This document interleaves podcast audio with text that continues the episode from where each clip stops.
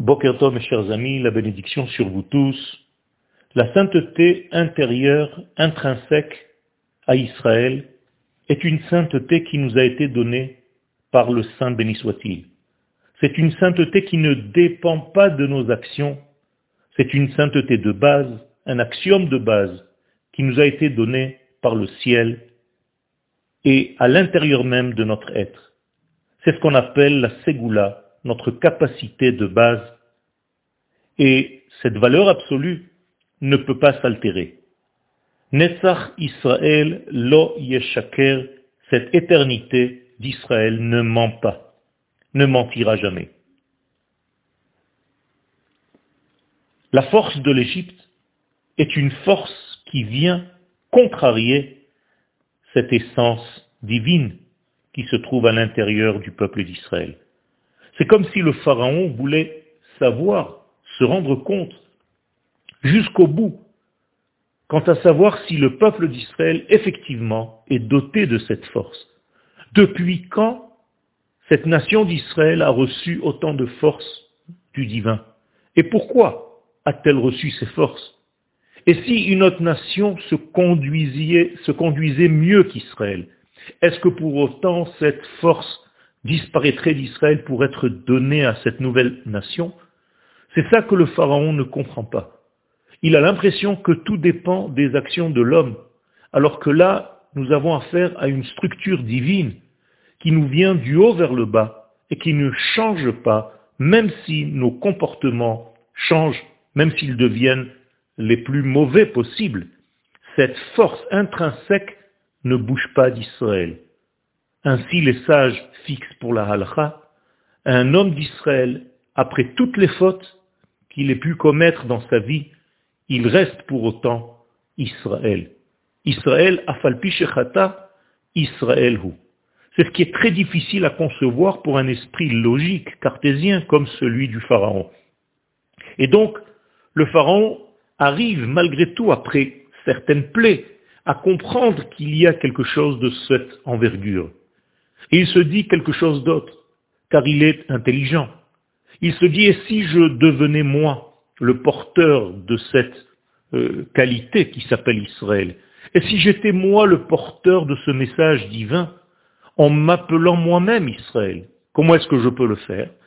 Se dit par oh, si je prends les filles d'Israël, en ayant des rapports avec une fille d'Israël, eh bien, le bébé qui naîtra sera un enfant qui fait partie du peuple d'Israël tout en gardant la mentalité égyptienne du père qui, lui, n'est pas Israël.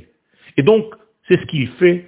Il va tuer tous les garçons pour laisser vivre les filles, pour justement se mettre avec ces filles-là, pour créer, entre guillemets, le nouveau peuple d'Israël, porteur du message divin, mais tout en gardant la mentalité égyptienne.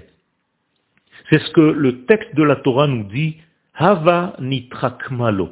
C'est comme ça que le pharaon voulait montrer son intelligence pour essayer de contrarier la volonté divine et faire en sorte de devenir lui-même le vrai Israël. Nous connaissons cette euh, idéologie, bien entendu, dans toutes les religions qui veulent toujours prendre la place d'Israël dans le monde.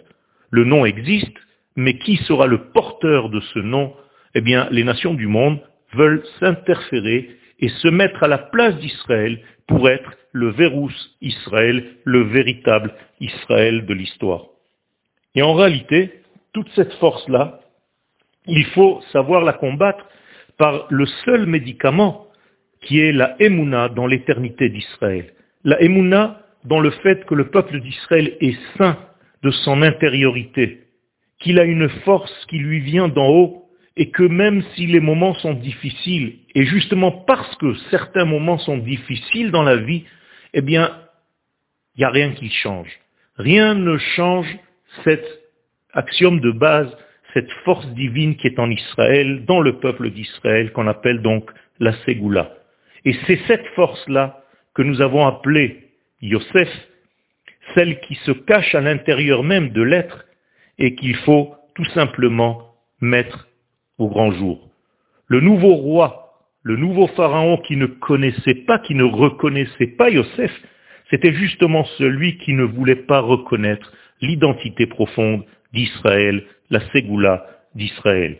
Mais nous, nous sommes là, et la Géoula viendra lorsque nous allons prendre, lorsque nous prendrons conscience une fois de plus de notre être intérieur et de cet axiome de base que Dieu a planté à l'intérieur, a implanté en nous, et cette Ségoula d'Israël, c'est elle que nous devons mettre à la grande lumière, au grand jour, pour justement, encore une fois, libérer cet emprisonnement de notre identité la plus profonde, ce qu'on appelle communément Mitzrayim, la prison de l'identité. Nous devons libérer cette identité pour retrouver notre être et pour savoir dévoiler enfin et complètement les valeurs de l'infini dans ce monde de la création. Une bonne journée à tous et beaucoup d'optimisme.